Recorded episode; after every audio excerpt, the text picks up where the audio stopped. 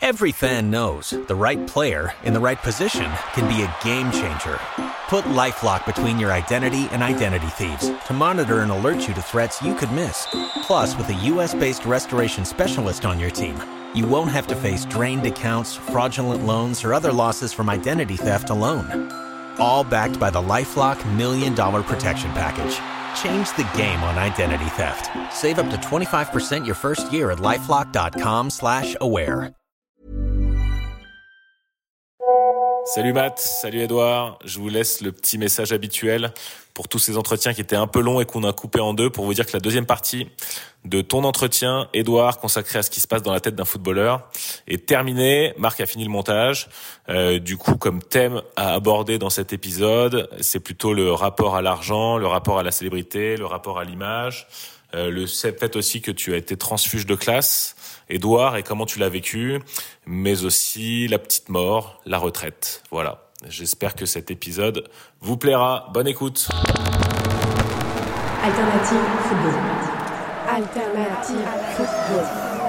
Alternative football. Beaucoup en parlent. On parlera de l'effectif, de la gestion de l'effectif. Comment ils jouent les deux contre les gars Mais peu le connaissent vraiment. Parce que tu sais que malheureusement, il n'y a pas que le foot dans la vie. Alternative football. Alternative football. Le podcast Hors terrain de SoFoot, présenté par Édouard Cissé et Mathieu Lille-Palette avec l'appui de la conscience Maxime Marchon. Ce qui est terrible, c'est qu'il y a un, un narratif qui dit t'es sportif de haut niveau, donc tu dois avoir une hygi- tu dois nécessairement avoir une hygiène de vie. Et cette hygiène de vie, c'est ça. Tu dois pas sortir, euh, voilà. Bah, je suis désolé. hein. Il y en a qui sortent. euh, il y a- J'ai des joueurs. enfin, Il y en a qui fumaient. Ils couraient plus que moi, qui n'ai jamais fumé de ma vie. Elle va expliquer ça. Donc je jouais comme un mec qui fumait trois paquets par jour, mais alors que j'ai jamais fumé. Et il y avait des mecs à côté de moi Qui fumait qui fumaient et qui couraient comme des salopards et qui buvaient comme des salopards. Mais Ben, Là, on rentre dans ce que tu disais d'ailleurs. C'est-à-dire que, tu vois, la, la place de l'individuel dans le sport collectif. C'est-à-dire que y- tout le monde n'a pas les mêmes besoins, que ce soit euh, en termes de performance ou en termes de vie perso. Et c'est un équilibre à trouver et, et- et qu'il faut savoir euh, aujourd'hui, je pense, donner aux footballeurs les outils pour être eux-mêmes au service du, du collectif. Et c'est placer ce curseur qui peut être, qui peut être difficile. Et au sein d'une même équipe, tu as des postes plus ou moins exposés médiatiquement. Tu parlais de stars, mais il y a des postes aussi où un attaquant ou un gardien de but, Mm. on voit tout de suite, tu vois, je vais pas te dire qu'un milieu de terrain défensif, euh, tu vois un peu moins, mais quelqu'un qui s'y connaît moins euh, va moins juger un milieu de terrain défensif sur son travail par rapport au, au loupé d'un attaquant ou euh, la cagade euh, de, Mm. de Naruma qui fait une passe euh, au, au Monégasque. Euh, les outils, les outils sur le mental, c'est que c'est juste que pour l'instant, c'est juste euh, des mots. On dit ouais non franchement euh, on travaille ceci, on travaille cela, euh, on a mis en place une cellule de ceci, une cellule de cela, mais c'est bullshit. Et euh, t'en parlais tout à l'heure. Combien de fois j'ai eu des coachs? Non, j'ai entendu des causeries de coach où les gars, aujourd'hui on est à 150%. Hein. Enfin, j'ai mis l'accent, mais on est à 150% aujourd'hui. Déjà, ça, ça me perd. Tu vois, je repense toujours euh, une causerie, à des causeries parfois. Enfin, pas des causeries. euh, Didier faisait sa causerie à Marseille, et puis après, sur le terrain, on se réunissait et on refaisait un petit sum-up. Il y avait euh, Gabi qui prenait la parole, Heinze, Mhm. l'Argentin. Lui, lui, c'était pas possible. Moi, son discours, il fallait toujours que j'ai un- une petite phrase complémentaire. Parce que je, parlais, je me disais, dans l'effectif, s'il y a des mecs qui, sont, qui raisonnent comme moi, ça va pas leur parler. Le discours de Gabi, très sud-américain. Les gars, aujourd'hui, il y a la famille, il y a les amis, on joue pour eux, et tatati, et tatata. Ok. Un discours comme ça? Moi? Moi, je joue pas pour ma famille. Les supporters, très objectifs, ils viennent pas voir Edouard Cissé. Ils viennent voir euh, soit l'attaquant, comme tu as dit, soit le gardien. Ils viennent voir leur équipe s'ils veulent. Mais ils sont pas venus voir exclusivement Edouard Cissé. C'est pas one-man show. Donc, moi, je joue pour moi. D'accord? Ah pour mes potes. OK? Donc, ce discours-là, je, je, je, je laissais finir. Et après, moi, je, je, tu vois, je, je schématisais. Ok, donc on, on joue contre une, une équipe bloc bas. Donc, ok, les gars, ça va être un petit truc tactique, tu vois. On tente par une frappe, euh, on, on finit toujours les actions par une frappe. Un truc très rationnel qui, qui ramène factuel. Point barre. Il n'y a pas d'histoire. J'invoquais pas les dieux. euh, euh, dieux si on foot. perd, c'est terrible. Non. Si on perd, c'est terrible. Si on perd, on n'a même pas commencé le match. Jouons le match. Si on fait ce qu'on a à faire, on a des fortes chances de gagner. Ça ne veut pas dire qu'on va gagner, mais on a des fortes chances de gagner. Toujours du rationnel. Et donc, tu vois, ça, c'est deux mecs, pourtant ils étaient béliers comme moi, on était relativement complémentaires, mais aux antipodes. Mais, c'est, mais, mais, euh, Mais chacun était motivé par sa manière de le. Tu vois, c'est ça qui est intéressant. Et, et c'est- que lui avait besoin de ça. lui, il avait besoin de ça, et son discours, c'était ça. Ouais. Et je sais qu'en tant qu'entraîneur, quand il est à Rosario, il, il motive ses joueurs comme ça. Et je lui dis, jamais j'aurais pu jouer Pour toi. pour toi, ou alors tu me connais et tu me parles pas, Ouais. tu vois? Mais, mais globalement, ce discours-là, c'est pas possible.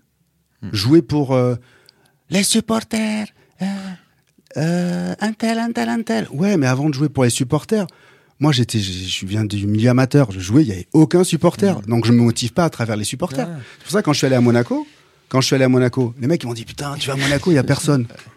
M'en fous, Ouais. m'en fous, je joue pour moi, je suis avec mes potes, ouais. Il y a un adversaire, ouais. Je joue parce que je veux gagner. J'attends pas. Et c'est pour ça que parfois, les discours, euh, tu vois, de certains entraîneurs, ils ont l'impression de devoir te donner la force. Mais franchement, si tu dois me donner la force d'aller gagner le match, waouh, le jour du match à 10 minutes là. Ah non, putain, ça veut dire que t'as pas une équipe de compétiteurs. Et j'ai expliqué. Moi, Pour pas toi, tu devais déjà, être- enfin, quel que soit le discours de l'entraîneur, toi, tu devais déjà être dans cette position-là d'avoir envie de gagner. Moi, si je dois attendre que le coach me trouve les bons mots Ouais. pour aller me motiver, pour aller gagner le match, Hmm. c'est qu'à un moment donné, il y a, il y a un truc qui a un pas- truc. qui, qui a pas été. Hmm. Je suis là, je suis payé pour gagner, je suis payé pour jouer. Bingo, toi, tes coachs, tu m'expliques dans la semaine, selon toi, quelle est la meilleure façon pour qu'on puisse les battre. Et à la mi-temps du match, tu me dis, en ce moment, on n'est pas bien, il faut faire ça, ça, ça. Toi, tu es payé pour ça. Si tu es payé pour motiver, waouh, c'est chaud, quoi. Alors, de temps en temps, tu vois, euh, me, me, euh, moi, je trouve que l'entraîneur, c'est ça. C'est euh, donner la ligne de conduite, fédérer toute la semaine, et tout le temps, en fin de compte, fédérer autour de l'objectif, et on y va. T'imagines? Parce qu'après, ça donne des aberrations pour moi. Les gars, oh, on n'a pas le droit de perdre aujourd'hui. C'est mort. Le mec, il me dit ça, on n'a pas le droit de perdre. Pourquoi on n'a pas le droit? On a- En face, c'est des, c'est des, c'est des, c'est des, c'est des sbires, c'est des, c'est, Ouais. des bolos. Non, ils sont bons aussi. On a le droit de perdre. Par contre, on veut pas perdre. Donc, on va mettre en place des choses comme ça. Et si on les met en place, on a des fortes chances de gagner. Pour en revenir au mental, le mental, je crois que c'est quelque chose qui est, qui est personnel et que tu dois arriver à développer. Comment je fonctionne, c'est quoi qui me motive et qu'est-ce qui fait que. Si tu dois attendre chaque fois que c'est que ce soit quelqu'un de l'extérieur qui te motive, effectivement, parfois, tu es dans un environnement stimulant, stimulant. OK? Stimulant, ça veut dire que tu vois des mecs qui, qui, qui, qui taffent euh, sérieusement, donc toi, tu as envie d'y aller. Tu le fais, mais il y a des fois où tu pas envie. Donc, c'est une question de mental. C'est toi qui dois partir. En parlant de l'extérieur qui te motive, les supporters. Ouais. Ça a été quoi, toi, ton rapport à eux pendant, pendant, pendant ta carrière? Et euh, quel effet ça a pu avoir, les comportements des supporters, sur, euh, sur ton, ton mental à toi Écoute, très honnêtement, à partir du moment où très tôt, j'ai vu qu'ils ne viendraient pas pour moi, qu'ils ne viennent pas exclusivement pour moi, je suis pas la star de l'équipe. Donc, je me dédouanais. Donc, ils viennent voir l'équipe. Donc, effectivement, quand l'équipe, elle était pas bonne, les supporters sifflaient, pas de souci. OK? Il y a des fois, on, je tourne à Paris, où quand tu te fais siffler toi, c'est que t'es pas bon. Je pars du, je pars du principe que j'ai jamais pris personnellement. Tu vois? S'ils me sifflaient, c'est que j'étais pas bon. Donc, je- j'ai essayé de remédier à la situation. ok? Puis après, ce qui est pas mal, c'est quand c'est que toi qui es nul, tu sors et t'es plus sifflé. D'accord? Mais quand c'est tout le temps, c'est ça. Et moi, ce qui me pose problème de plus en plus, c'est que c'est quand les, jou- les, les supporters convoquent les joueurs. ah, ça, on en avait Ouais. parlé en début de saison, On, marqué va- ça. on en reparlera dans un prochain podcast. Ah, euh, ouais, On- on- non, on non, en sur mais les supporters, mais ça, ça, Non, non, me- on peut, ça, mais- ça me pose vraiment problème parce que maintenant, le joueur, il est. euh, ouais, c'est double sanction, quoi. T'es pas seulement là, ils t'ont sifflé pendant 90 minutes, et là, en plus, tu dois te demander des comptes. Ce qui est contre-productif de la part des supporters. Chacun a des enfants. Ton enfant, il revient avec un 4 en maths. Qu'est-ce que tu fais? Tu le punis? Tu vois? Tu fais quoi? Si à chaque fois qu'il a une mauvaise note, tu le punis, tu lui dis, mais t'es une merde et tout ça, t'es nul, attention, la prochaine fois, il faut que t'aies une bonne note, sinon quoi? C'est- tu, la- tu le menaces. Tu vois, c'est toujours sous condition. Et la condition, pour moi, c'est terrible. Je t'aime, je te supporte si vous gagnez. Ouais. Bah, pour moi, euh, ouais, c'est chiant, mais pff, franchement, c'est c'est- c'est problématique. Et tu penses que, déjà toi, mais les coéquipiers que tu as pu avoir, ils craignaient plus la vie du supporter ou la vie du journaliste? Ouais, la vie du supporter, parce que effectivement, quand tu joues dans un stade où les supporters sont derrière toi, ouais, ça te galvanise. Mais à contrario, moi j'ai joué des matchs où euh, je jouais à domicile, mais j'avais l'impression que je jouais à l'extérieur. Ah, ça, je... Tu, tu vois ce que j'ai Encore quand t'es à l'extérieur, les, les supporters te sifflent, ça te donne de la force. Tu joues à domicile, tes, support- tes propres supporters te sifflent. Bah là, tu joues, tu, tu, tu, joues à. Enfin, c'est- terrible. C'est contre ton camp. Donc, euh, oui, je vais dire, c'est galvanisant. Mais parfois, dans un stade, tu vois si l'ambiance elle est négative. Hmm. Tu le sens. Tu sens si elle est négative ou positive. Des fois, tu, tu au parc, Ouais, mais je m'en- euh, devant tes supporters, tu rentres, tu dis ouf, attention, là, vaut mieux dès le départ que ça fonctionne très bien. Si ça fonctionne pas, c'est ça s'envenime. Ça aide pas. Hmm. On est plein, on est fait d'énergie, donc on sent les énergies, les énergies dans l'air. Et parfois, il y a des, il y a une ambiance de folie. Tu dis mais putain, mais je sais pas ce que j'ai. Les jambes elles sont top, elles sont légères. Je vais faire des actions de ouf. Ah, mais Donc il y a un vrai poids des supporters, mais mais dans le côté, euh, on supporte. je te, ouais, je te rejoins totalement sur le, le- tu vois, le- et c'est, c'est, pour le coup, je pense qu'il faut avoir été pas mal au stade pour, pour, pour le vivre, mais le, le côté, tu vois, tension palpable et tu vois, presque, ouais, enfin, palpable, quoi. Moi, il y a un, ma- un match dont je me rappelle en tant que supporter, euh, c'est le match des Minots. Oui, J'y bah, aussi. Je, je rentre dans le stade. Non, mais je rentre dans le On stade. était tous les trois. Mais attends, je te, jure, je, rentre dans le stade, je dis, mais c'est sûr qu'on va pas gagner. Enfin, tu vois, tu as le, t'as le contexte, une période où Mar- Marseille était plus fort, donc là, tu dis, t'as une victoire assurée. C'était, tu vois, et, et dès le début du match, tu sens, ouais, aujourd'hui, euh, tu vois, tu, ça, ça, va, ça va pas forcément le faire, quoi. Ouais, mais nous, on était sur le terrain. Ouais. À l'échauffement, on sait. Parce que tout était mis en place pour que ce soit un match piège. Mm. Tu vois Il avait été bon, Diouf. Mais c'est là où Diouf fait un coup psychologique incroyable. Ouais. Ouais, ouais, si tu veux, ouais, pour eux, c'est bravo, bravo. Mais nous, c'était terrible parce qu'il fallait qu'on gagne. Mais il fallait qu'on gagne 4-5-0. Ouais, Ouais. Tu les éclates, ouais. Sauf que tu, dans le contexte où on était, où tu as une obligation de résultat et d'un certain résultat. Putain, c'est terrible.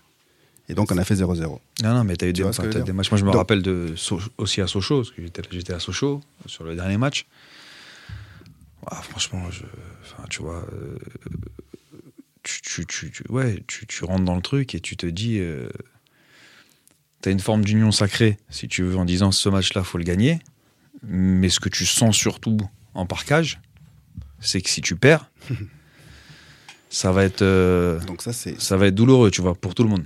donc ça c'est une usure. Et tu voulais parler de Stéphane Dalma aussi. J'ai vu que tu avais fait un truc sur Steph ou pas du tout? Ouais, non, c'était plus, mais on y viendra après parce que c'est un peu plus sur euh, la, la Pardon. petite mort et l'après-carrière. Ah oui, C'est pardon, lui, lui a fait une, euh, une grosse dépression. Mais pour revenir au, au mental et un peu à ce que, euh, ce qu'on disait tout à l'heure, euh, on parlait au, au début, on, on, on parlait de Bourigeau.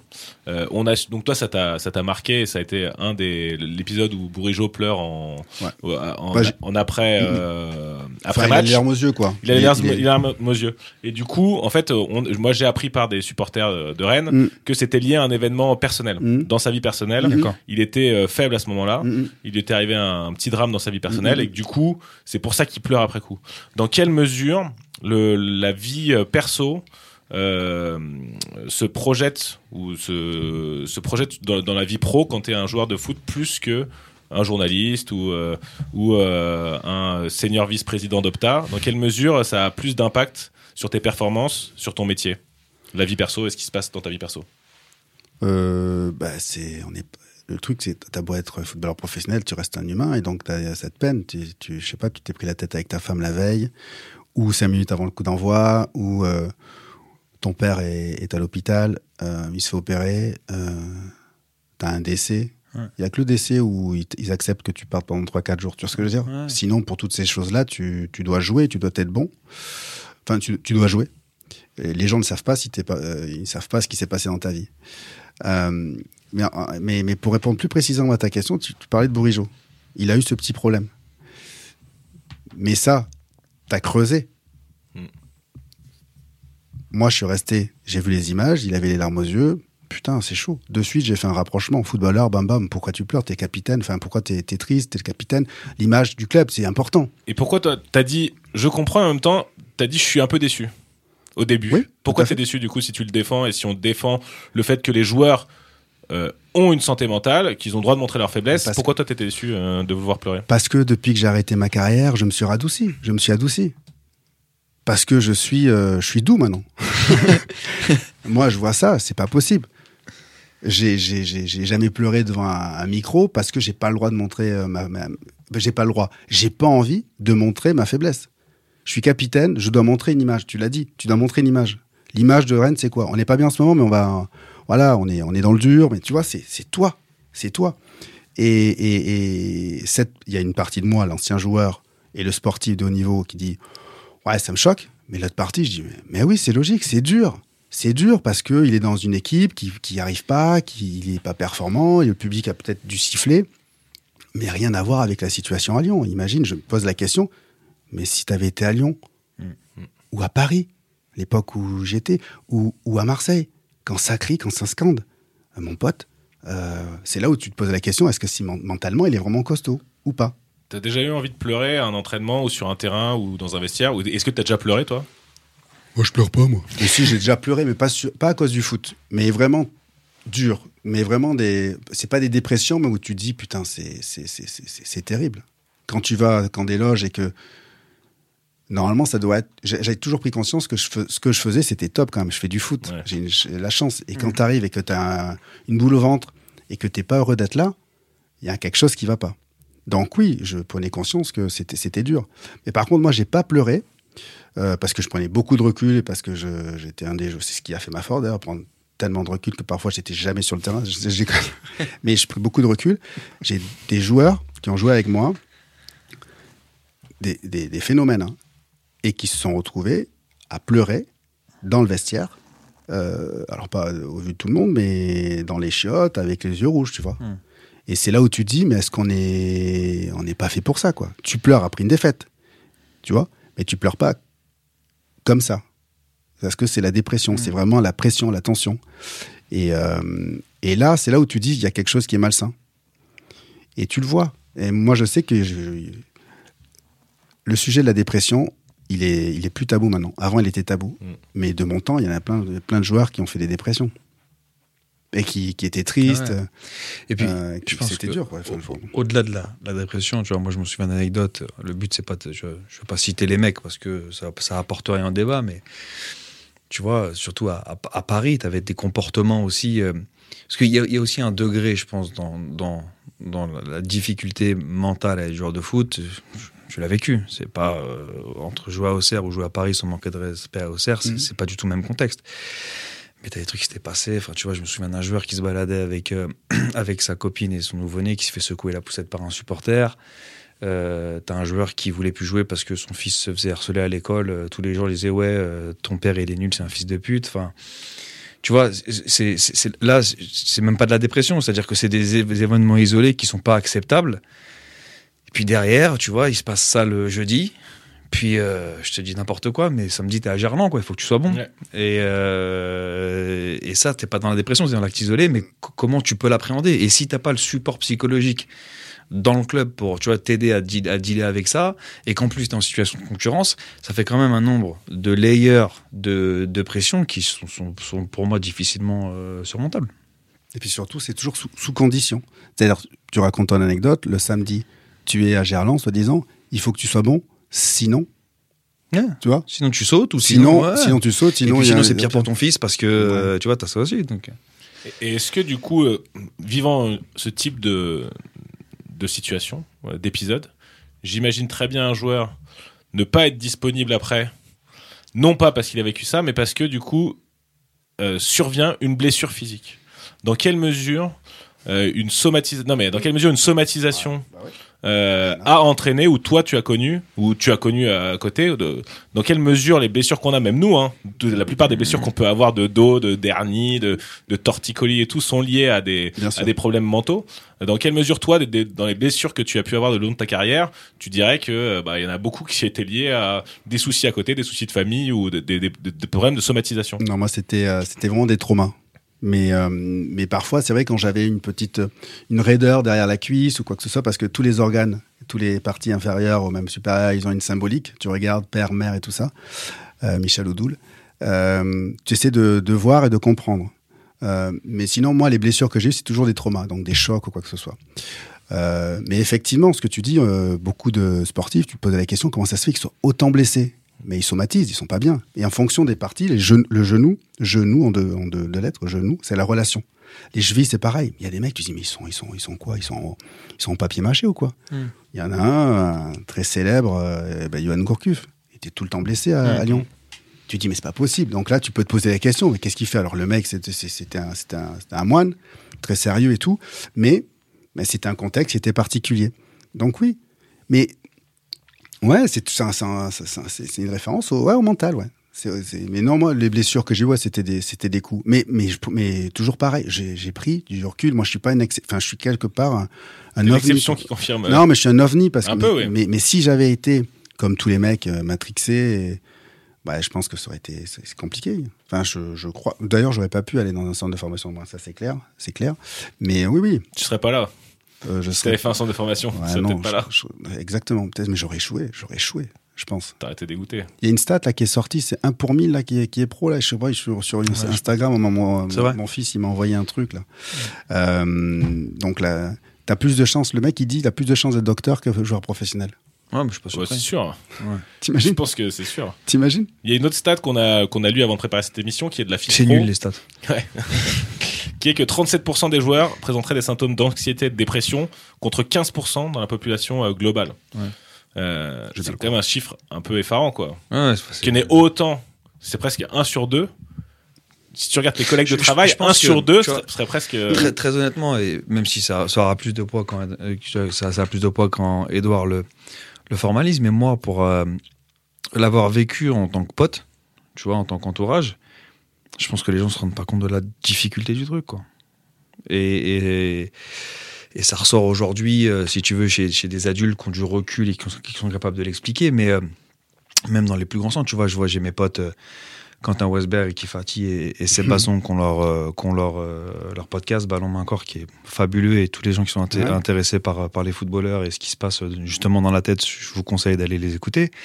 Qu'on fait eux, comme l'INF Clairefontaine, la génération 86. Donc c'est, euh, je crois ne pas me tromper quand je dis que c'est la génération qui a produit le plus de footballeurs sous l'égide de Monsieur Dussault. Euh, tu rajoutes à ça le fait que déjà c'était une génération exceptionnelle. Ils ont eu une exposition à un jeune âge incroyable parce qu'il y a eu ce fameux reportage à la Clairefontaine où on les a suivis, euh, on les a, euh, euh, on les a scrutés si tu veux, alors que c'était des, tu vois, des, des gamins qui étaient, euh, qui étaient, qui étaient au collège Et un peu starifié, finalement. complètement starifié. Tu vois, euh, tu vois, aujourd'hui tout le monde, tu vois, quand je fais la référence entre la bagarre entre Atem Ben Arfa et Abu Dhabi, tout le monde sait ce que c'est, tout le monde va. Et puis ils avaient, euh, je sais plus en quelle année ça a été tourné, mais c'était, tu vois, c'était de, de, de, de- de jeunes ados. Et euh, vraiment, je vous conseille le podcast parce qu'ils ils, euh, font des blocs en fait d'analyse sur euh, sur sur le footballeur. Ils te parlent un petit peu de tout. Mais ce qui ressort quand même, et pour les connaître euh, perso- personnellement, c'est que euh, tu vois, je parlais tout à l'heure de, de gens qui avaient la force et la capacité de caractère pour réussir à, euh, tu vois, à- sortir de centre et à derrière être des humains construits et des bons footballeurs. Bah, ces trois-là, qui sont aussi complètement différents, ils avaient ça. Mais pour, tu vois, pour, euh, pour, euh, ces profils-là qui ont su prendre le meilleur et l'appliquer, t'en as plus euh, qui n'ont pas réussi à le faire. Et, euh, et, et je pense qu'on ne maîtrise pas à quel point c'est difficile, cette, tu vois, cette vie-là, même si je suis un peu en boucle sur le centre maintenant, de vivre euh, loin, de, loin de tes parents, d'être soumis à tant de pression, d'être soumis à... Et je reviens sur mon sujet de la force de caractère, c'est forcément la dureté, d'être soumis à une éducation par un tiers qui n'est pas un tiers parental, qui est dans l'autorité, euh, constamment et d'être capable d'y répondre avec ta personnalité, c'est, tout ça, c'est un nombre d'ing- d'ingrédients qui, sont, je trouve, euh, euh, trop nombreux pour des euh, pour, pour, pour des adolescents. Et ah, ça fait tu vois ça, ça, peut faire des super footballeurs ça peut faire des super mecs comme c'est le cas pour euh, pour eux. Mais je trouve qu'on rend pas forcément justice à la difficulté de ce process-là euh, euh, euh, quand euh, tu vois quand quand quand t'es quand t'es en centre. Et surtout quand t'es en plus euh, ce qui était leur cas dans des centres d'élite tu vois Clairefontaine t'as sorti Anelka t'as sorti euh, t'as sorti Thierry Henry euh, tu vois et, euh, et, et bien d'autres et, euh, et donc pour tu vois pour pour conclure sur ça euh, et pour essayer de comprendre à quel point ça peut être semé d'embûches, je vous invite aussi à aller écouter ce, ce, ce podcast en complément de notre, de notre oui, dossier. bien sûr, on ira. Mais euh, tu voulais poser une question, Max? Non, je voulais te dire, ouais, mais peut-être que tu, tu voulais ajouter un truc, mais est-ce que un moyen de savoir ceux qui sont vraiment prêts ou pas, n'y a pas vraiment de moyen de savoir, mais mentalement, un, footballeur professionnel, est-ce que la, différence entre être bon en match et être bon à l'entraînement, euh, c'est pas finalement un bon moyen de voir ceux qui sont vraiment bons, super à l'entraînement, c'est les meilleurs, mais en fait en match ils s'écroulent. Parce que finalement, est-ce que c'est pas deux métiers différents d'être euh, bon à l'entraînement et bon en match? Ouais, on dit souvent il y a des joueurs d'entraînement et des joueurs de match. L'idéal, c'est d'être les deux. Euh, ouais, mais parce que c'est le mec, le mec qui est bon à l'entraînement, c'est qu'il n'y a pas de pression particulière et, il se noie sous la pression du match. Le poids, euh, les attentes, euh, les supporters, le poids du résultat et le poids de sa performance. Et donc là, c'est vrai que là, il y a de suite un souci mental. Là, il faut, il y a même pas à chercher. Il y a même pas à chercher. C'est-à-dire qu'est-ce qui va pas. Et donc, il faut qu'il travaille mentalement. Et la première réponse qu'on dit, mais sois fort mentalement.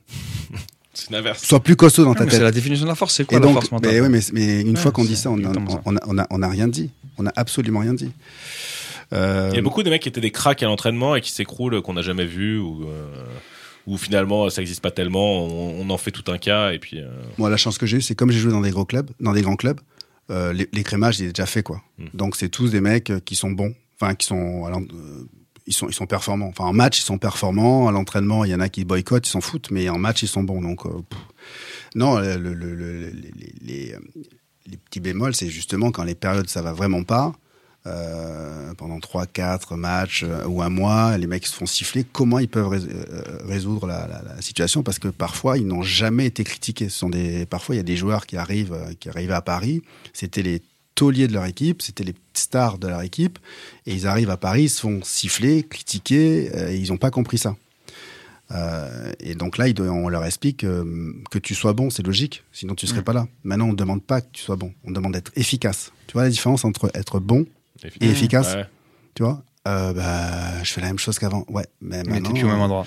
T'es plus au même endroit, donc euh, on attend ce que tu fasses des passes. Hmm. On attend, tu vois, le procès qu'on fait sur euh, Ousmane Dembélé.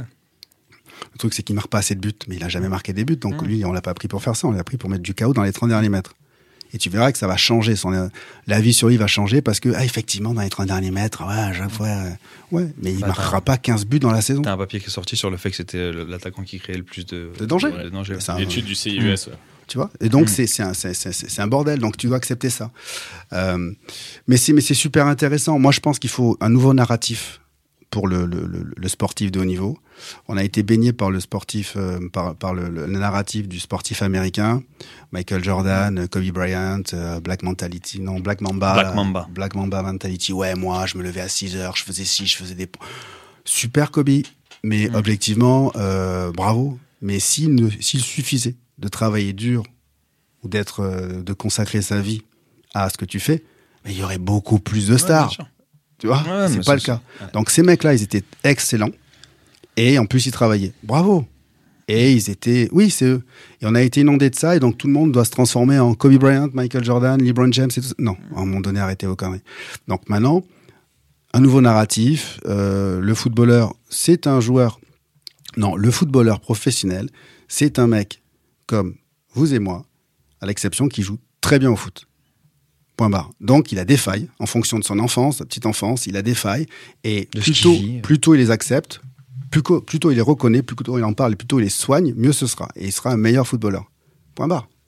Et bah, c'est ça que je peux dire. Mais la responsabilité des centres de formation, c'est qu'à 13 ans, t'es pas fini, quoi. Ton mental, il est. Je sais pas, t'as eu des petits enfants, tu vois, ils ont, euh, ils ont le crâne, il est pas fermé, fermé ça, tu vois. Il, se fer- il se ferme au bout d'un an, je crois, c'est ça? Bref. Euh, et donc, euh, le, le mental d'un gamin à 13 ans, il t'es fragile, quoi, tu vois. Donc, tu peux pas entendre dire, ouais, t'es pas bon, t'es pas ci, t'es pas ça. Parce que tu le crois après. Mm. Que t'es pas, you're not enough, t'es pas assez, tu vois. Alternative football.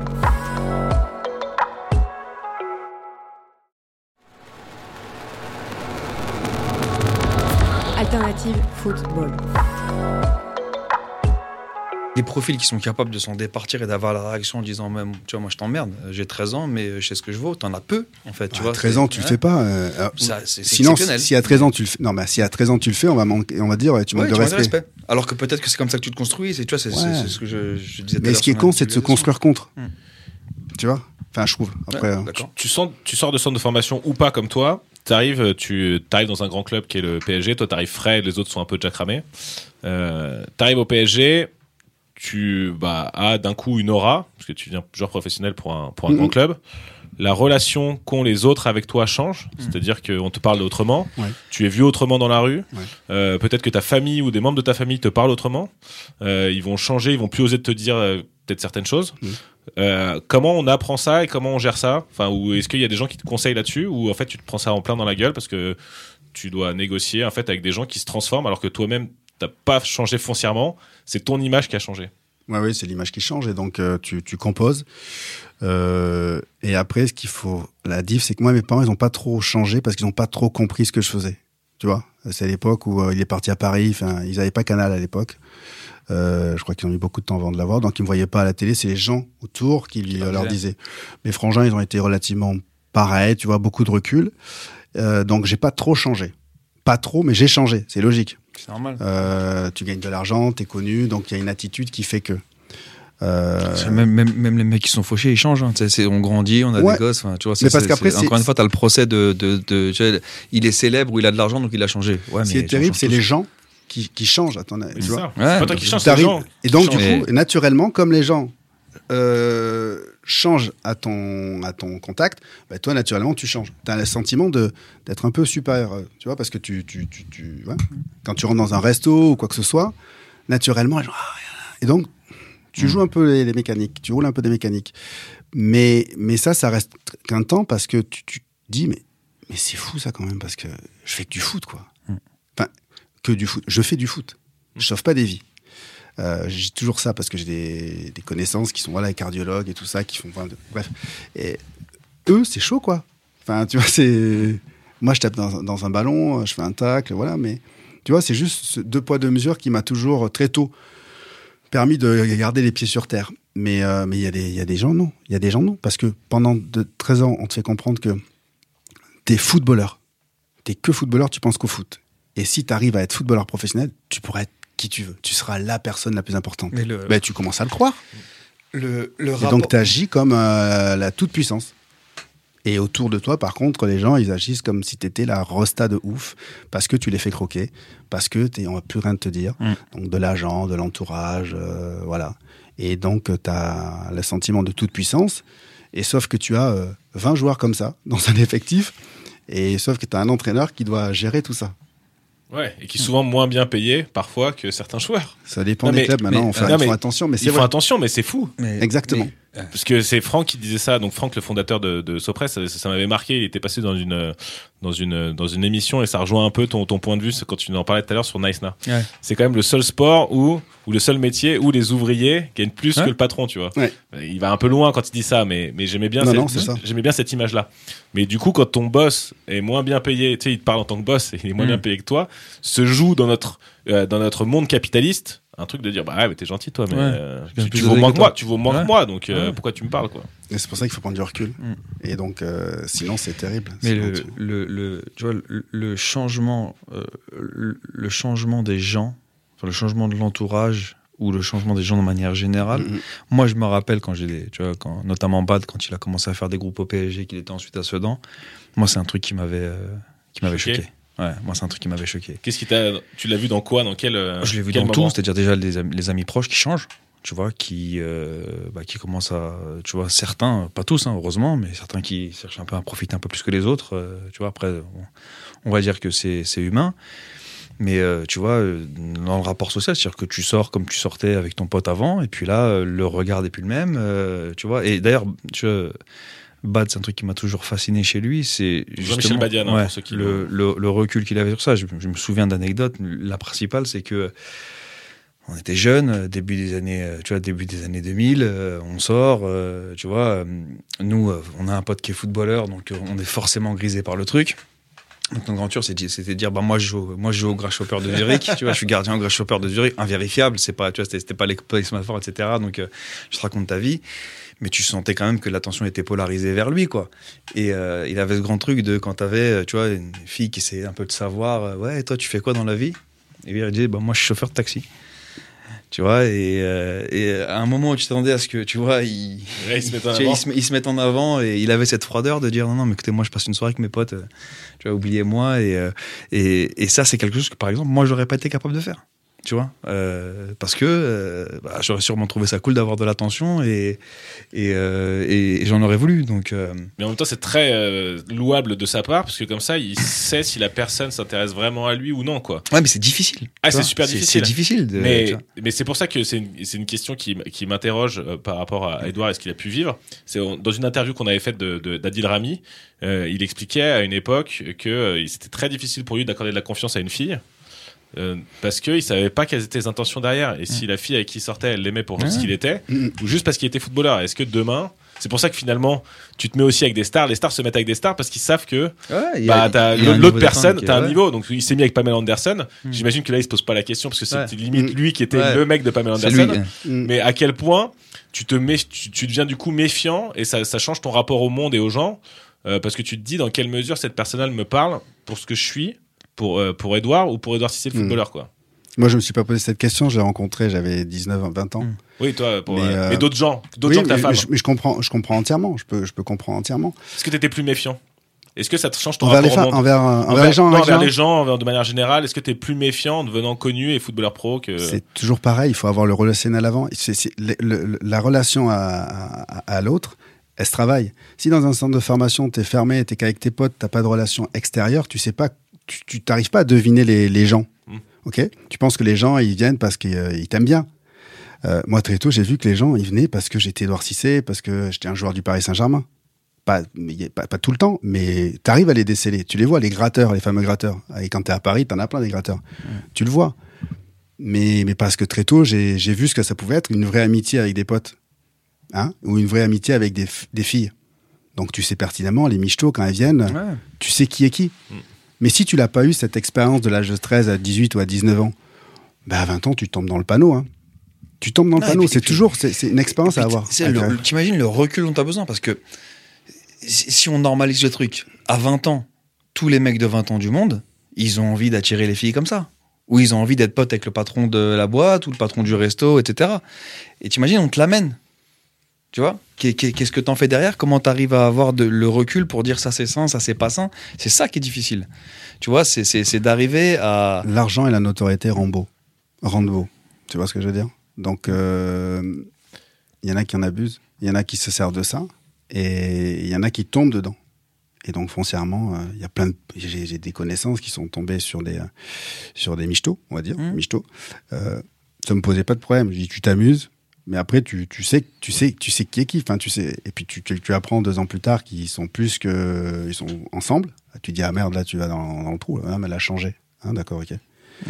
Donc c'est, je sais pas, c'est c'est un- c'est un- c'est un- c'est une expérience à avoir avec euh, avec autrui. euh, ça ça s'acquiert avec le temps, avec avec avec la jeunesse. Ça doit s'acquérir euh, très jeune. Comme au centre de formation, il devrait se dire que vous allez. Ouais, suis- vous allez être sollicité. Vous allez être sollicité, faites gaffe. Ouais, bien sûr. Est-ce Mais, euh, est-ce que cette partie-là, désolé, je t'ai coupé. non. Est-ce que cette euh, partie-là de d'être célèbre, est-ce que tu n'y a pas des fois où tu l'as regretté, tu te dis bah en fait j'aurais peut-être euh, préféré une vie euh, plus euh, même si bah t'es pas Ronaldinho et t'as pas eu le les gens comme tu disais ils venaient pas forcément au stade pour un Edouard Cissé.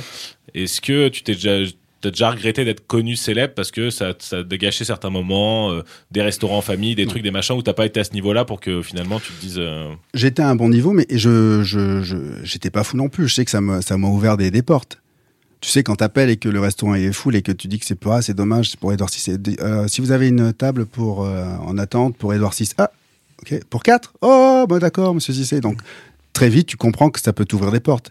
Euh, mais après euh, moi ça m'a pas grisé mais c'est ça m'a ça, ça a été utile je vais pas te mentir c'est cool quand même d'être connu d'être connu reconnu et puis après par contre là où je remercie Dieu c'est de de de pas avoir eu la carrière de tu vois le talent de Zidane de, ouais, de moi je fais après. mes courses Tu t'appartiens plus. je, je fais mes cours, je fais prends le métro, je on peux peut aller le au ciné, ouais, je prends, je, je fais, je fais, je vais, euh, je vais au ciné, je fais plein de choses avec mes enfants et tout, c'est cool. Titi, par exemple, euh, c'est pas possible. Ouais. Titi, euh, Thierry et- Henry. Oui, pardon. Thi- Thierry Henry, il peut pas. Et, et, et, même au, au sein de, de Prime, on en rigole. On est tous à faire, on peut faire tout ce qu'on veut. Pourtant, on a une belle carrière et tout ça. On est reconnu, on fait Ouais. des selfies. Et Titi, euh, il, Ouais, il aimerait. hein, il dehors. peut pas le resto, tu vois. La dernière fois à Milan, il peut pas, tu vois. Non, non, il a pris son truc, il est rentré Taxi, directement. à- bien sûr. alors que euh, on était pas loin. Mm. Mais sinon, il y a émeute, ou alors sinon service de sécurité. euh, t'es- prisonnier de ça. Moi, à mon niveau, j'ai eu la le bon dosage. Franchement, j'ai eu, le- bon dosage. Et euh, ça m'a permis de faire des choses avec ma famille, euh, d'aller à certains défilés. Alors, je suis pas très mode, mais juste pour connaître l'expérience, tu vois. Euh, C'était super. donc, que des bons côtés. Là, c'est cool. Là où tu te dis, ouais, quand même, ça, ça a du bon de se faire siffler de temps en temps. mais, Se siffler par mais- Mathieu au parc. euh, mais, mais, mais, mais voilà, après, c'est comme une, c'est- c'est c'est une drogue. Il y en a qui, ont, qui aiment trop hein, la lumière. Tu l'as déjà sifflé ou pas? Ouais, c'est certain. Voilà. Mais oui, sûr. mais bien Mais sûr. il est honnête. Mais bien sûr. Très souvent, quand je vois les mecs, euh, ah, je suis supporter du PSG. Ah, t'as dû me c'est siffler, sûr. toi. Tu sais, parce que je, Je- je, je- je, je- je provoque les gens. Mais je les ai, je les ai- je Ouais. les ai tous sifflés. Mais il bien sûr. Et tu sais, Enfin, et, tu vois, c'était une époque où euh, c'est tout ce qui nous restait de siffler. hein. Je, je te, je te le rappelle. et quoi que, en ce moment, c'est pareil, parce que vous gagnez pas beaucoup. Non, Mais- ah, t'es dur. Il m'a fait chier à Milan pendant je, 90 je minutes. provoque à chaque fois les gens pour voir ce qu'ils vont dire. Oh non, non, toi, je te sifflais pas. Ouais, c'est franchement, ouais, Ah, super. c'est. Ok. Non, mais ça, ça fait partie. Tu sais, t'es joueur professionnel. Lui, il a y joué à Marseille, choses- donc j'ai forcément beaucoup sifflé quand il a joué à Il y Marseille. a des choses que tu dois accepter. Être sifflé quand t'es pas bon, ok. Ça fait partie du jeu, tu vois. T'as fini ton match, t'as pas été bon, tu siffles. Mais à un moment donné, il y, a un deux- il y a un autre match et on rabat les cartes. Si vous continuez à rester dans ce truc, euh, c'est compliqué et donc du coup, ça demande une force mentale encore plus, plus forte. Et si, donc t'as fait euh, pendant euh, centre de formation, si euh, t'as pas euh, un point de vue familial, t'as pas une femme, une famille stable, c'est- franchement, tu te fais siffler en plus au stade continuellement. Ils sont où les ressorts? Ben, Tu vois, ça devient très compliqué. Et donc, tu tombes dans les excès. Peut-être l'alcool, ça peut être les jeux, les paris, euh, le poker. Le poker aussi, il y en a beaucoup qui sont tombés dedans. Et, et, et puis après, voilà, tu, tu, tu, tu, tu, tu- tu tombes dans un truc, tu dérives, tu t'éloignes de, ta, de ton cœur de métier. Quoi. Tu t'é- t'éloignes du foot, mais tu gagnes toujours de l'argent et cet argent, tu le perds. J'étais effaré de me rendre compte que les joueurs italiens, ils pariaient. Il y a le gamin là de, Ouais. de la Juve qui a 20 ans, il a 3 millions de dettes déjà. 3 millions Ouais. d'euros de dettes. À 20 ans, 21 ans. Mm. Bon, ils, ont, ils sont cool, euh, la Juve, ils ont, ils ont prolongé. Mais il y a beaucoup de joueurs italiens qui, ont, qui, qui, qui Non, jouent mais t'as eu- l'affaire récemment avec euh, Tonali et. Oui, oui, c'est eux là, compagnie, c'est hein, ça. ouais. Et donc, je me dis, mais putain, on peut se poser la question, mais qu'est-ce qui va pas? Tu joues à la Juve, euh, enfin, qu'est-ce qui va pas? Ben, si- et là, s'il se pose, a- si tu l'autorises à, à parler, bah, c'est trop dur. euh, bah, c'est pas grave, c'est trop dur. On... Il y, a une- il y a une question qui me vient euh, par, par rapport à ton expérience qui est, qui est particulière. Et d'ailleurs, ça résonne. Je repense à ce que je disais tout à l'heure sur tu vois, Q, Seb et, et- et Ricky, parce qu'ils ont, ils ont un peu le même profil sur ce côté-là. À quel point trouver euh, euh, ton âme sœur tôt, fonder une famille plus ou moins tôt, en tout cas avoir ce, cet équilibre familial tôt, ça te permet derrière d'être Mm. plus stable? Non, non, ça permet pas. Euh, J'en parlais très, très, très, très, très, il y a très peu de temps avec ma, fille aînée qui a 21 ans. J'ai fait pas comme papa et maman. hein. Ouais. On n'est pas un exemple. Il faut surtout pas nous suivre. On était, c'est des exceptions. J'ai rencontré ma femme, j'avais 20 ans, euh, en 19 ans, je suis sorti vraiment avec elle à 20 ans, et, et- et on est des exceptions. C'est particulier. On a des parcours de vie. Elle a perdu son papa, ça nous a renforcés. On est, c'est devenu, c'est ma meilleure amie. C'est particulier. Je conseille pas à tous les joueurs de dire il faut se mettre faut se poser, de d'accord. 20 ans. Oui. Et toujours pareil, j'ai pas fait de centre de formation, donc moi, euh, je suis passé, c'est c'est c'est celle qui compte le plus pour dans ma vie, mais j'ai rencontré des filles auparavant. Mm. oui, tu t'as vois. vécu avant. J'ai vécu. euh, quand t'as 19 ans, t'as pas vécu non plus comme de ouf, mais Mm. t'as quand même un peu vécu. Je conseillerais à personne de se mettre, euh, ouais, mets-toi à 20 ans, trouve la bonne et marie-toi. Franchement, je dis à ma fille, c'est facile de dire maintenant euh, que euh, maman c'était la, c'était Mm. la l'unique, c'était la euh, 25 ans après. Mais à 20 ans, on y est allé un peu comme ça. hein. Et on a vu au fur et à mesure. Ouais, t'es une exception, hein, parce que quand tu vois le nombre de footballeurs qui arrivent au PSG ou qui arrivent dans un grand club avec leurs copines euh, du lycée ou de l'époque et qui se retrouvent après avec des mannequins, euh, Ouais, non, c'est- mais à quel point, alors tout dépend de chacun de quel milieu on vient, mais à quel point c'est déroutant de s'extraire de son milieu ou de devenir un transfuge de classe? Je sais pas si ça a été ton cas, mais euh, à quel point ça peut être Ah, déroutant si, si. ça. Ah, mais c'est très clair. Oui, ça a été mon cas. Moi, j'avais pas d'argent étant jeune. Euh, et donc, euh, c'est ce qui m'a permis, à, à 18-19 ans, d'être encore plus sérieux dans le foot. Pourquoi? Parce que tu gagnes que dalle, tu as très peu d'argent, tu arrives à 19 ans au Paris Saint-Germain, tu te rends compte que tu peux gagner énormément d'argent. Dans un premier temps, mon, mon premier salaire était très faible parce que je venais d'arriver. Par contre, je fais euh, le match euh, de Coupe d'Europe contre le Steaua Bucarest. Mhm. Et ne serait-ce que je fais un des deux matchs. Euh, 5-1, deuxième. Le premier match, je fais, on perd. euh, on Sur gagne tapis la- vert pour le, le fax, le fameux fax de. Laurent Fournier qui est tombé derrière le. On perd 3-2 là-bas, mais sur tapis vert, on perd 3-0. Bref, je vais au jeu de. Bref, le deuxième match, je le fais pas, mais on se qualifie. Et donc, le mois de septembre, il y a la- ma fiche de paye le mois de septembre, j'ai la prime. Et quand tu vois que tu as gagné l'équivalent de deux ans de tes salaires sur un match, là, tu te dis, ouais, là, je pense que je vais m'accrocher. Ouais, c'est bien comme métier. Tu vois ce que je veux dire Et donc, tu acceptes plus facilement ben, que ce soit dur, euh, d'être parfois critiqué, euh, que ce soit que tu joues pas tout le temps, d'être loin de tes parents. Parce que euh, si je me tourne, j'ai pas grand chose, quoi. Enfin, si, j'ai mes parents, locataires, dans un HLM. Ouais, il y a pire, hein, mais il y a mieux. Et donc, je me dis, non, je regarde devant. C'est ça qui m'a permis. Et donc, moi, je dis, euh, c'est un ascenseur social. Et c'est pour ça que je respecterai toujours le football. Quand j'entends les gens qui me parlent, c'est que du foot, je fais toujours attention. Non, c'est du foot professionnel, c'est du foot. C'est-à-dire que tu peux vraiment mettre.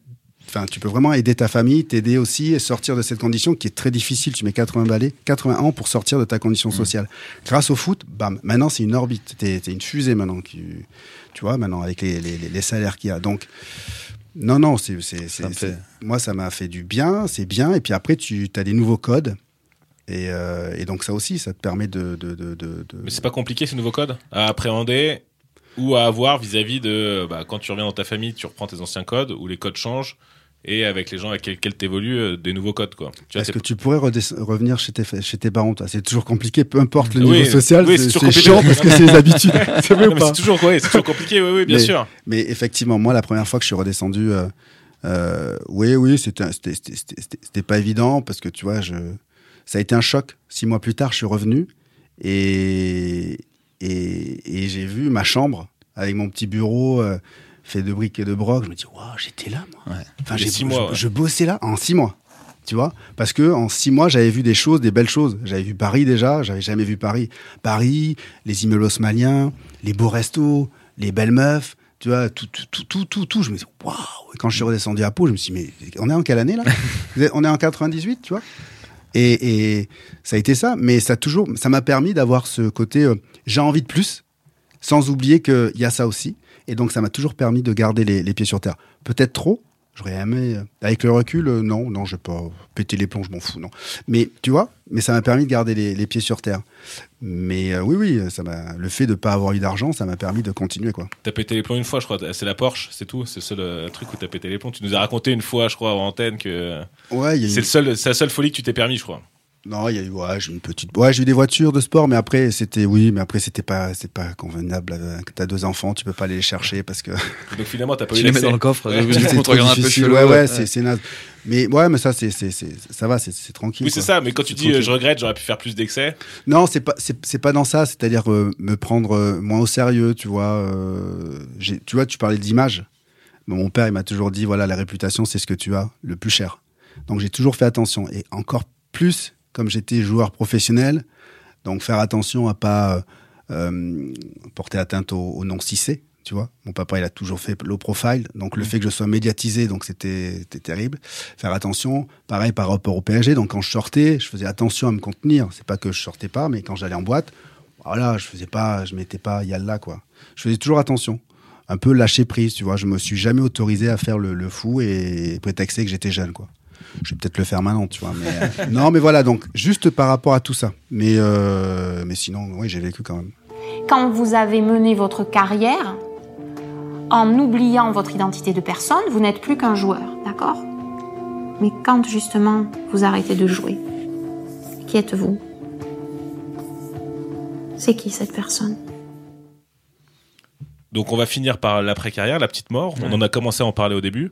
Ça, Toi- c'est qui qui parlait Et elle a parlé à qui un joueur Donc c'est Cécile Traverse, Ouais. euh, C'est dans qui le- est, c'est dans le Oui, documentaire dans le euh, docu. Silence. Mais, euh, c'est- mais c'est qui le joueur elle, elle parle pas à un joueur. Ah, elle, parle d'accord. de, elle parle des joueurs. Ah ouais, euh, voilà. d'accord, Elle est docteur d'université en Oui, oui, oui. psychologie du sport. Mhm. Donc Cécile Traverse, tu fais bien de parce que j'ai j'ai pas dit qui c'était. Il a les bons réflexes du podcasteur, Edouard Ouais. c'est contextualisation. Ouais, ouais. Et du coup, non, non, elle, elle parlait du fait que bah, on t'identifie, enfin, tu, tu es joueur, tu n'es bah, rien d'autre. Et c'est ce qu'on, c'est un peu ce qu'on disait pendant toute l'émission, à savoir que le centre de formation, euh, te martèle que tu es juste un joueur de foot et, et que Il va ça, vraiment falloir qu'on fasse cet épisode sur les centres de formation. Ouais, on va le faire, on va le Ouais. faire. Mais du coup, euh, est-ce que toi, donc tu- peut-être que non, mais euh, sûrement que non, parce que tu n'étais pas, tu n'étais pas juste Edouard Cité le footballeur. Mais comment tu as vécu euh, euh, cette petite mort, comme on l'appelle, et qui finalement dans le reportage Silence je tombe que je conseille de regarder, Ouais. qui est sorti sur Beansport, la plupart euh, des, des, des, des cas, c'était des cas de l'après-carrière où Mhm. il tombe en dépression. C'était euh, C'était le cas de- Robert, Robert Pires, Damien Perkis, De Robert Pires, David Perkis, mais c'est une blessure. Johan Cardinal, non Et Guillou et Johan Cardinal. Ouais. Johan Cardinal, c'est pendant sa carrière. Ouais. Et puis après, Stéphane Dalmat, c'était dans, dans son après-carrière, dans, dans le vestiaire où il en parle. Mhm. Euh, toi, comment tu l'as vécu et, et voilà. La- la- la- la- L'arrêt de ta carrière, il y a deux façons de la, de la voir. Soit c'est toi qui mets un terme à ta carrière, ou soit tu l'as subi. Mm. Beaucoup plus difficile quand tu l'as subi. Comme Damien, une blessure, ou alors euh, tu veux continuer, mais il n'y a aucun, aucune offre qui arrive à toi. Donc là, c'est terrible. Moi, je l'ai. Franchement, c'est moi qui l'ai choisi. hein. Il me restait une année de contrat à Auxerre.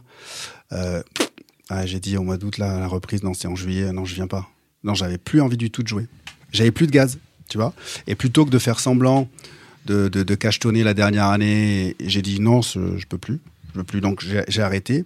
Et donc, cette petite mort, euh, pour moi, j'aime à dire, c'est pas une petite mort, c'est une nouvelle vie. Parce que je me projette sur ma nouvelle vie. Donc j'ai vu tous les bons côtés.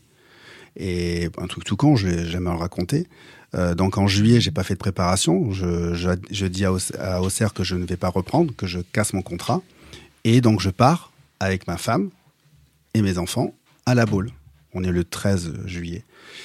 J'arrive et le lendemain, je fais le 14 juillet sur la plage avec plein de monde et je vois mes enfants jouer avec d'autres enfants. Dans ma tête, j'ai dit Ah ouais, c'est ça les, les vacances? J'avais jamais passé des vacances en juillet. J'ai kiffé. Donc je prolonge, je continue. Juillet, on fait août. Ouais, j'adorais. Et donc après, ça a basculé. Après, ce qui est un petit peu difficile, c'est c'est pas le manque d'activité, c'est retrouver, ce qui a été dur pour moi, c'est retrouver ma place au sein même de ma famille. Parce que ma femme a été habituée Ouais, seule avec les enfants à gérer. Ouais. Qu'est-ce que tu viens foutre là, toi? Et elle m'a dit, grosso modo, elle me dit, attends, on a, pendant 15 ans, on a fonctionné comme ça, c'est bien passé. Maintenant, euh, gagne ta place, mec. Gagne ta place. Tu sais pas là, euh, t'arrives et tu vas nous tout révolutionner. Prouve et on verra. Et donc pendant six mois, ouais, ça a été un peu, euh, ça n'a pas été évident. Et puis après, ça a basculé. Donc c'est ma nouvelle vie. Et donc très vite, c'est pour ça que quand tu me parles de ton ancienne vie, c'est pas que j'ai fait un deuil, mais ouais, c'était génial. Euh, c'est autre chose. Maintenant, je suis, euh, voilà, je suis, je suis ça. Et donc c'est pour c'est moi, je suis, je suis très heureux. Et donc euh, quand tu me parles de foot, de, pr- de prime abord, j'ai pas souvent les souvenirs. Par contre, quand ça vient, ouais, ouais, j'en parle, je suis heureux. Après, j'arrête, on passe à autre chose, on va parler d'autre chose, tu vois. Et je pense que tu as dit un truc qui est clé. Et pour le coup, je refais mon parallèle entre le, foot et tout un chacun et la vie de tout le monde. C'est euh, le côté de pas subir. Euh, Tu vois, tout ce qu'on a, tout ce qu'on a évoqué aujourd'hui avec euh, le côté violent de la surexposition, tout ça qui est, vécu, il faut aussi se préparer à la transition et, à plus vivre. Il faut être acteur du truc. Et plus tu l'anticipes, et c'est pour ça, tu vois, as dit un truc hyper intéressant en début de podcast, c'est suffisamment rare pour être euh, souligné. T'as raison, mais tu bien. Euh, euh, t'as dit, t'as dit euh, ouais, euh, je me concentre pas sur le terrain en fait. Il y a le terrain, je le fais, je le fais bien quand je le fais, mais en dehors de ça, je, tu vois, j'ai besoin de, de, de, de placer mes pions. Et encore une fois, pour avoir vu moi des potes arrêtés, plus ou moins subis d'ailleurs, c'est peut-être des mecs qu'on recevra, donc on aura l'occasion d'en parler, mais euh, tu vois, moi, il y a un mec qui m'a scié sur la préparation de son après-carrière euh, depuis un an, c'est Ricky. Euh, Ricardo Fati. Ouais, Ric- Ricardo Fati. Ricky, tu vois, on a. il a fait une dernière, une dernière saison l'année dernière. et puis il, s'est dit, ok, moi, qu'est-ce que j'ai envie de faire? Bah, J'ai envie de voir l'horizon. Le champ des possibles, c'est quoi? C'est de passer mon BEF, ok. Se rapprocher d'un club, il passe son BEF. Appliquer au MIP à, à l'UFA, qui est le programme Mm. de l'UFA euh, que, tu, que, tu, que tu connais, Edouard, Mm. pour, euh, euh, pour, pour les joueurs professionnels. Il se prépare à ça. Tu vois, on était à Rome, euh, Leverkusen Rome. euh, Il y a Seferin qui est là. Il va choper Seferin. Il se présente. Il fait la démarche. À côté de ça, il est, tu vois, il est aussi consultant Ouais, sur sur Prime.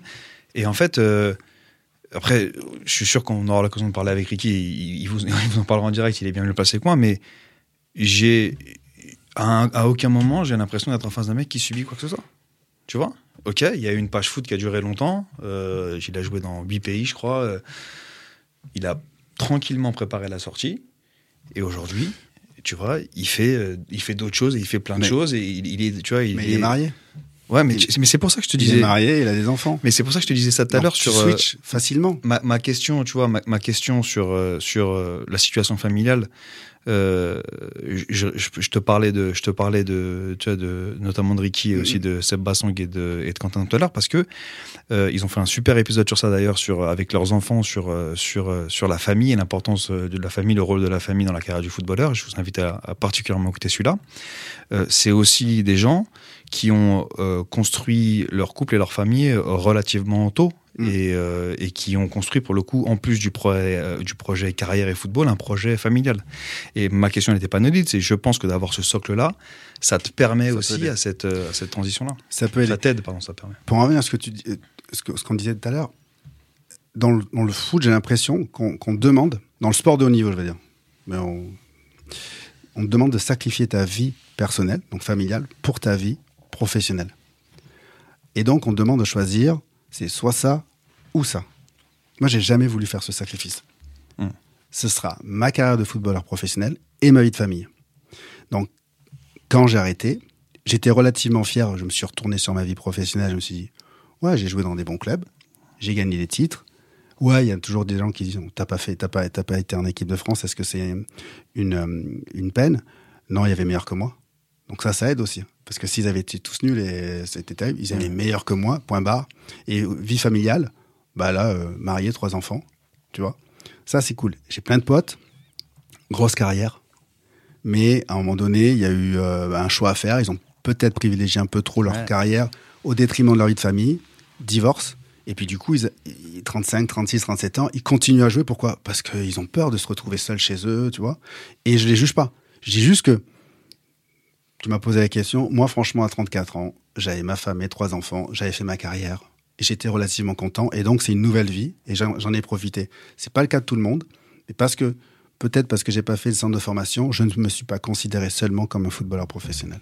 Tu vois, sans, te jeter des fleurs à toi ou, ou, jeter des fleurs au concept, c'est important, tu vois, là, ce que tu as partagé aujourd'hui.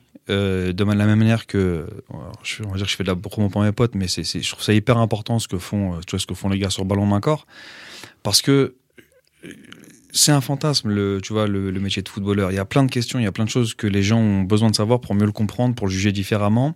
Et ce qu'on a évoqué aujourd'hui, euh, assainir un petit peu l'approche globale des gens, euh, que les gens ont du football ou du footballeur, ça passera par ce type de partage et de témoignage. Et comme le footballeur, tu l'as dit tout à l'heure, est formaté à donner très peu, en tout cas être très neutre dans ce qu'il partage, euh, parfois les gens n'ont pas la compréhension, les outils euh, pour avoir une vision différente et évoluer.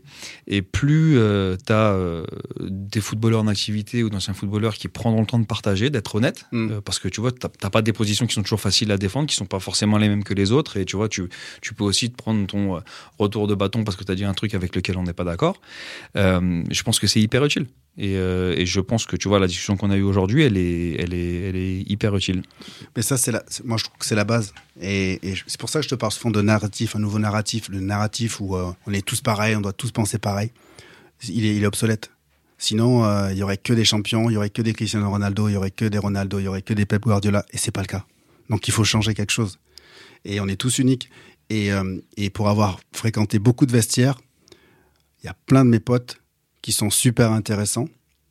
Ils ont des histoires de fous tous. Et, euh, et, et je les encourage tous à en parler, parce qu'il n'y a pas qu'un seul moyen pour devenir professionnel, il y en a plusieurs. En tout cas, si, c'est, si on pense qu'il n'y a qu'un seul moyen, il, est, il, faut, le refa- il, faut, il faut- il faut le repenser. Ok, donc il n'y a pas que un ballon dans la tête d'un footballeur, c'est ça qu'on doit conclure.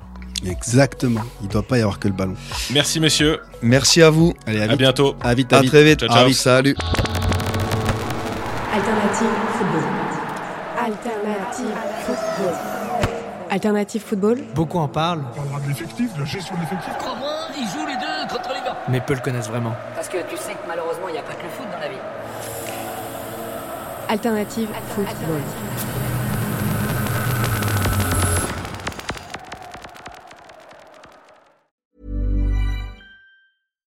Every fan knows the right player in the right position can be a game changer. Put LifeLock between your identity and identity thieves to monitor and alert you to threats you could miss. Plus, with a US-based restoration specialist on your team, you won't have to face drained accounts, fraudulent loans, or other losses from identity theft alone.